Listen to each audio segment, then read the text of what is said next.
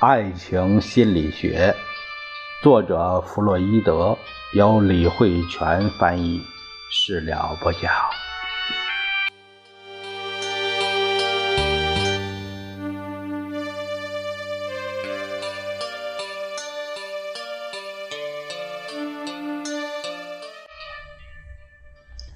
我们这一节看《爱情心理学》第二部分第四章，说的是。文明的性道德与现代神经症，这个文明是双引号的。厄灵费尔在最新出版的《性伦理学》，这是一九零七年啊，他是这个出版的，在这本书里边详细区分了自然的性道德及文明的性道德。深入分析作者的观点，能够对上面提到的两点做这样的解释：自然的性道德就是指人类能够一直保持健康效能的能力，而文明的性道德就是指促使人们加强生产文化活动的能力。作者一直认为，只要深入了解每个人的内在特质和文化成就的关系，那么两者之间的差别就会不言自明。在针对这个思想做深入思考时，我会为大家转述作者在书中的观点，而这也就是我对这个问题研究的起点。当文明社会的性道德上升。至主导地位之后，势必会影响个体的健康和效能。而一旦那种自我牺牲为代价的损害达到一定程度，就会伤害到文化自身。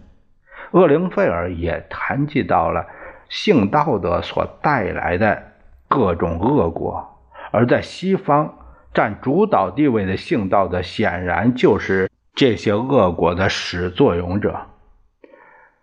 呃，金赛先生啊，有一段评语，他说：“个体在性活动频率方面存在的差异，具有极大的社会重要性。我们的公共道德戒律，我们的组织、社会组织，我们的婚姻习俗，我们与性相关的法律，以及我们所接受到的教育制度和宗教体系，都将凌驾于这样一种基本。”估价之上，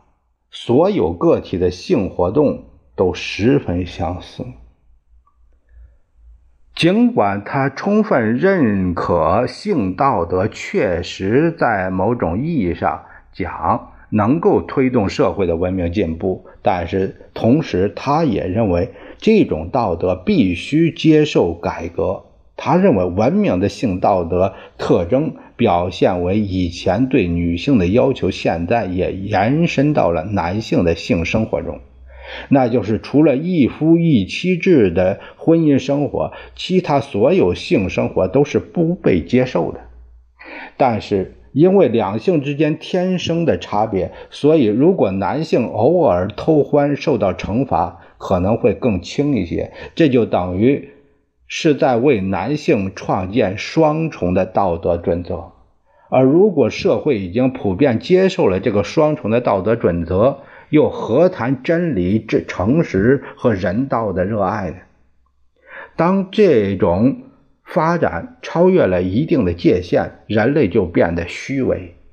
并对一切错误都姑息纵容、视而不见，同时。这也是对一夫一妻制中性对象的伤害。事实上，在文明社会中，出于对人道或健康的考虑，性的选择已经非常保守；而在不知不觉间，性的选择本身就推进了个体内的结构的演进。在各种文明的性道德所产生的恶劣的后果中。有一种特殊情形与现代社会有很多神经症的多发并不断蔓延关系密切，但这一情形却常常为医生所忽视。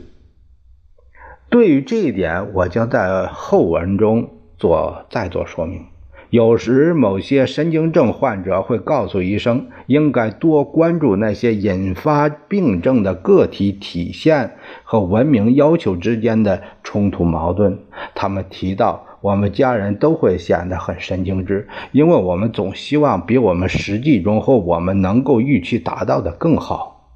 事实上，医生有时也会发现，神经症患者的父辈。曾经对既简单又快乐的田园生活十分满意，而当他们过上大都市的生活后，往往就会很短时间内将孩子的生活立刻提升到一个很高的文化档次，而这恰好是很多知名神经科专家反复强调的：现代文明生活很可能就是导致精神症不断增加的诱因。以下这些著名观察者的论述为我们提供了证明。这个，因为这个书出版的比较早，我们现在可以看到，我们现在每个人都可以观察到，现在现代社会的这个精神症、精神病的这个症状是越来越多了，这个是可以看到的。厄尔布说，现代生活能够导致神经质疾病不断增长是毋庸置疑的。关于这一点，在现实生活中就能找到答案。现代生活的杰出成就，各个领域的发现发明，为了进步而愈演愈烈的竞争态势，这一切都要在心理上付出极大的努力才能达到，并且保持下去。是为了保存而进行的斗争中，个体只有付出全部心理能量，才能。勉强应对日趋激烈的巨大要求，同时各个阶层的需求及对生活的享乐需求都在不断的增大，空前的奢侈之风以及延伸到各个社会，而这一切在过去绝对是难以企及的。人们不再重视宗教，社会中到处弥漫着不安和贪婪。而遍布全球的电报、电话网又使传播系统得以惊人的速度扩张，商贸条件也因此被彻底改变，所有的一切都变得匆忙无比、焦躁不安。人们在白天经商、夜里旅游，就连出门踏青也令神经系统变得异常紧张。严重的政治斗争、工业及经济危机，让整个社会陷于空前绝后的躁动不安之中。政治、宗教以及社会斗争日益严重，人人都参与政治，而政党竞选及公联主义滋滋益滋漫，令人气愤，进而使心里更加紧张不安，甚至无法进行正常的娱乐、睡眠及休息。这又进一步加剧了城市生活的烦闷、焦躁不安。人们试图借助各种刺激和快乐来安抚自己日益疲惫的神经，结果反而导致了更严重的精力衰竭。现代文学总是喜欢强调那一些容易激发众怒的话题，结果只会激起大家对情欲、享乐的追求，让人们越发。漠视伦理道德的蔑视，背离理想，在这些文学作品中，人们只会一再看到病态的人物、性变态的行为，还有革命斗争等问题。狂躁刺耳的音乐充斥着大街小巷，剧场里上演的一幕幕戏剧刺激着我们的感官。各种所谓的造型艺术热衷于展示所有令人恶心的、无比丑陋的、包含各种性暗示的内容，并将生活中最令人惊恐的现实赤裸裸地呈现在人们眼前。这这，所有的都是感官的刺激。通过这段描述现代文明的各种危险，鲜明地跃然眼前。我认为我有责任对这种情景做更深入的补充说明。宾斯万格，呃，曾经提到，神经衰弱是一种现代疾病。首先对这种疾病进行阐述的是比尔德，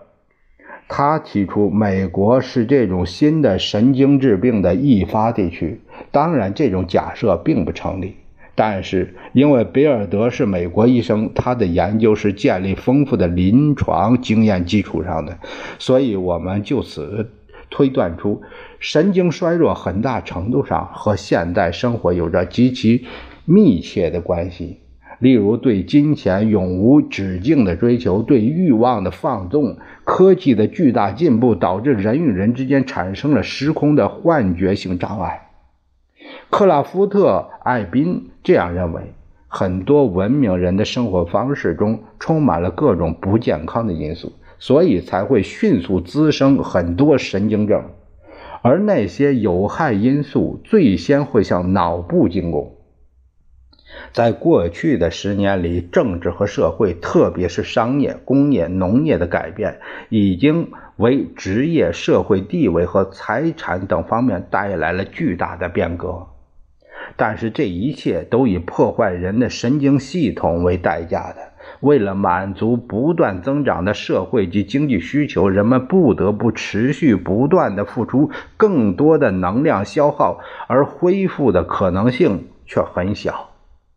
在我看来，这种建议或类似的建议其实没什么大的失误，只是还不能够充分的解释神经质障碍的详细情况，同时更加忽略了病因学中最关键的因素。如果不去考虑神经质的不确定因素，而仅仅考虑神经质病患的具体表现，我们就不难发现，正是。施加在文明人、文明阶层的文明的性道德对性生活造成的一定影响。鉴于以往我已经深入讨论过这一问题，这里呢就不再赘述。但我接下来还是会引用我的研究中一些比较关键的点。通过严格的临床观察，我们能够将神经质疾病划分为神经症、精神神经症。两大类神经症的表现，无论是身体还是心理，都会出现中毒现象，就好像是神经毒素过剩或缺乏一种体现一样。这种神经症系统被称为神经衰弱，绝对不会遗传，只是因为性生活的有害因素导致的。因为这种症状和这些毒素之间联系紧密。所以，单凭临床的观察就能够立刻找到它和性之间的因果关系，而那些被权威人士一再提及的各种社会文明所遗留下来的有害物质，好像和神经症并没有太多的关系。这也是我们将性因素看作是神经症的主要原因。与之相反，精神神经症与遗传有着比较密切的联系。只是病因还不明确。不过，通过一种特殊的研究方法——精神分析法，我们还是能够清楚地认识到，各种疾病主要来源于潜意识或压抑的观念化情节的活动。我们也同样知道，一般情况下，这种潜意识的情节包含着性的内容。它们主要的来源是人类没有被满足的性欲望，代表着一种性满足。所以在这一点上来看，我们应该重点分析那些破坏性生活、压抑性活动、歪曲性目标的因素，因此作为分析精神神经症的着眼点。当然，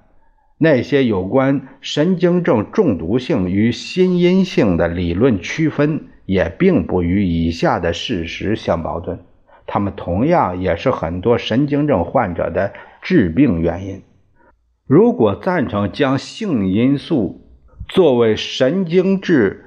疾患病因的人，同样会认可我接下来的分析。我将在下面更深入探讨神经质就是疾患为什么会不断增多。换句话说，我们的文明是以对本能的压制为基础而建立的。在这个过程中，每个机体都必须做出一定程度的放弃，比如放弃人性的权利欲、进攻性和仇恨性。只有这样，物质文明与精神文明才能实现共赢。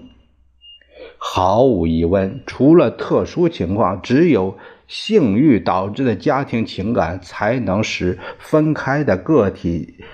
心甘情愿的自我克制。在现代文明中，这种自我克制逐渐发展，且始终处受制于宗教。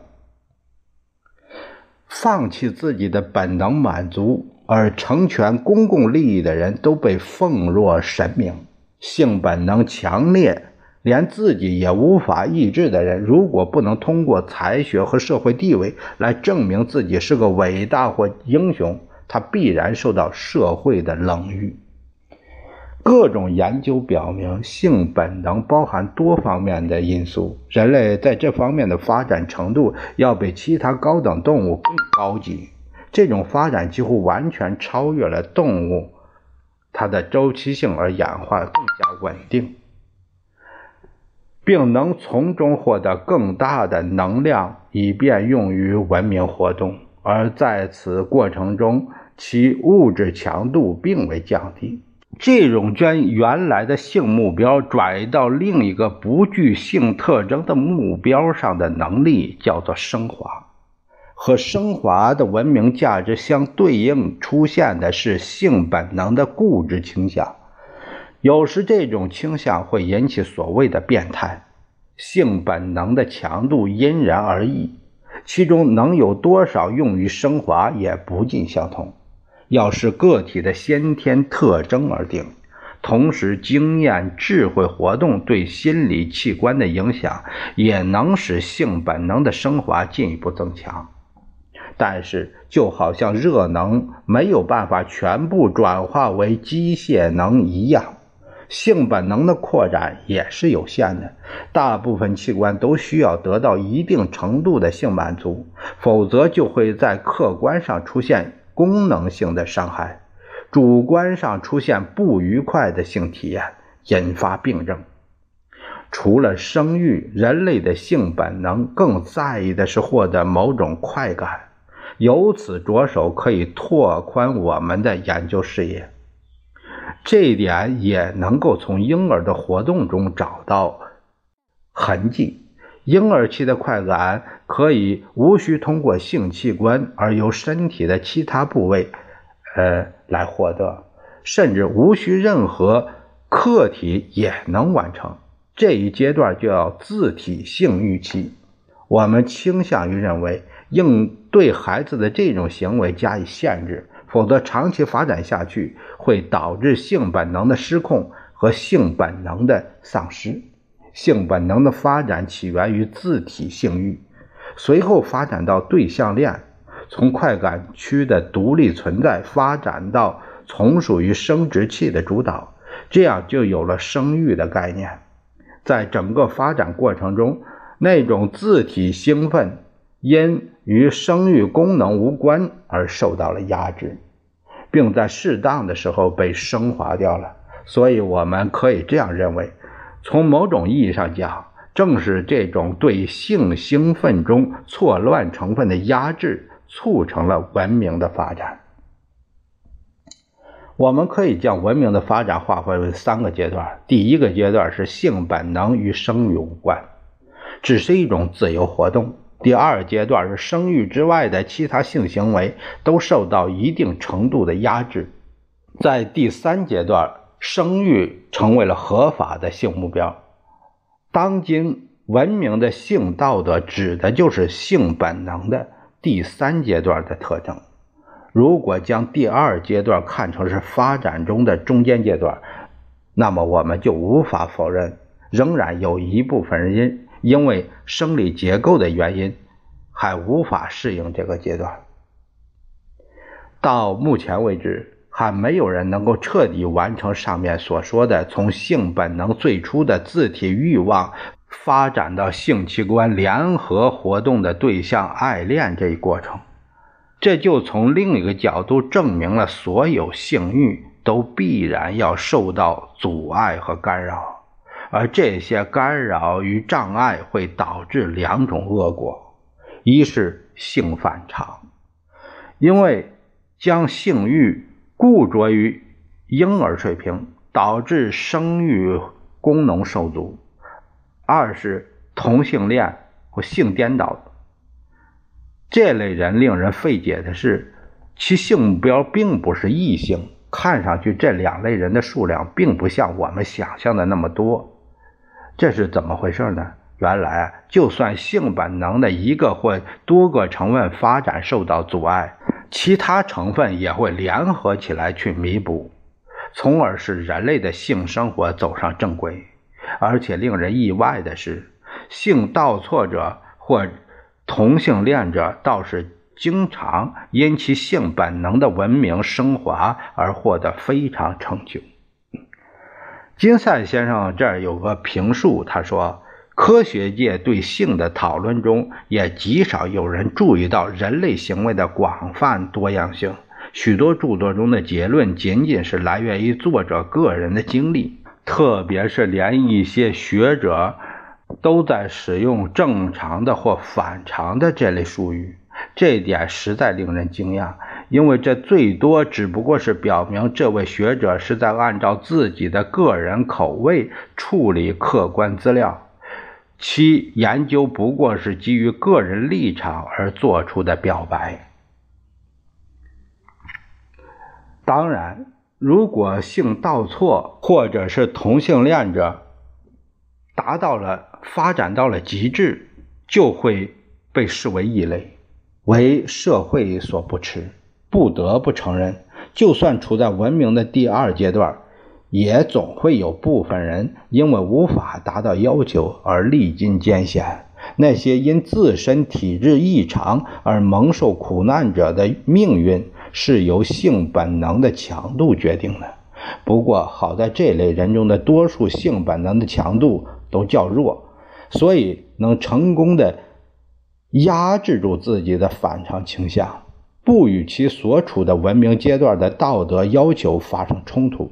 但这也就是他们最理想的状态了。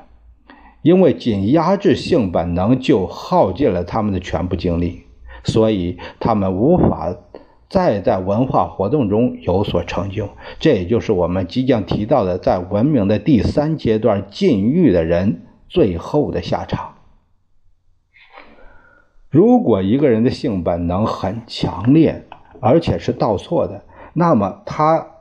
就不得不面对两种结果：一种是冒着背离文明标准的危险一直倒错下去；另一种就是在教育和社会要求的深入影响下压抑自己的倒错本能，最后却归于失败。之所以说这种压制是失败的，是因为。虽然从表面上看，这种被压制的性本能已经没有明显了的行为表现，好像是成功了，但从别的方面又表现了出来。这还不如毫不掩饰的压抑更好，因为与其让他伤害社会，给别人也带来危险，还不如让他只伤害个体。从长远看来，这种情形只是本能遭到压制之后的替代品。他有一个我们都熟悉的名字——心理症。心理症患者生来是叛逆，文明要求对他们实行的压制只能作用于表面，而且最后往往还是以失败告终。所以，他们必须付出极大的努力。才能够满足文明的要求，而这往往要以内心的空虚、饱受心魔困扰为代价。我们把这种心理症看作是性反常的负面结果。之所以这样说，是因为心理症患压抑的性反常倾向。会部分经由心理的潜意识表现出来，而实际上，这种被压制的倾向与明显的性反常是一回事儿。各种经验证明，对于大多数人来说，自身天赋总是有一定限度的。如果超过这个范围，就无法再跟上文明的要求。所以。那些不顾自身天赋如何，只是一味追求崇高的人，最终便容易沦为心理症患者。如果他们表现的不那么积极，也许情况还会更好一些。假如深入研究一个家族中一代人的行为，往往就能证明性倒错、精神症是同一现象的正反两面。例如，如果在一个家庭里，男孩是性倒错者，那么女孩往往就是神经症患者。尽管从女人的角度而言，她的性本能和哥哥相比要弱很多，但是她却往往表现出和哥哥一样的性倾向。所以在很多家庭中，男性是健康的，但却是道德败类；而与他同属一个家庭的女人相比之下，倒是优雅高贵。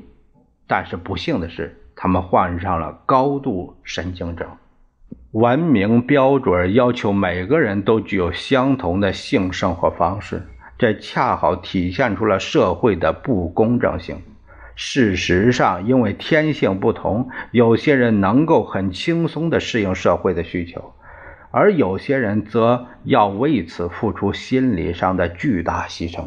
不过，因为在现实生活中，人们并没有那么遵守道德规范。所以也不至于产生那么严重的结果。上述问题主要存在于文明的第二阶段，主要表现是凡是性倒错的性行为都要受到禁止，而凡是正常的性交都可以自由进行。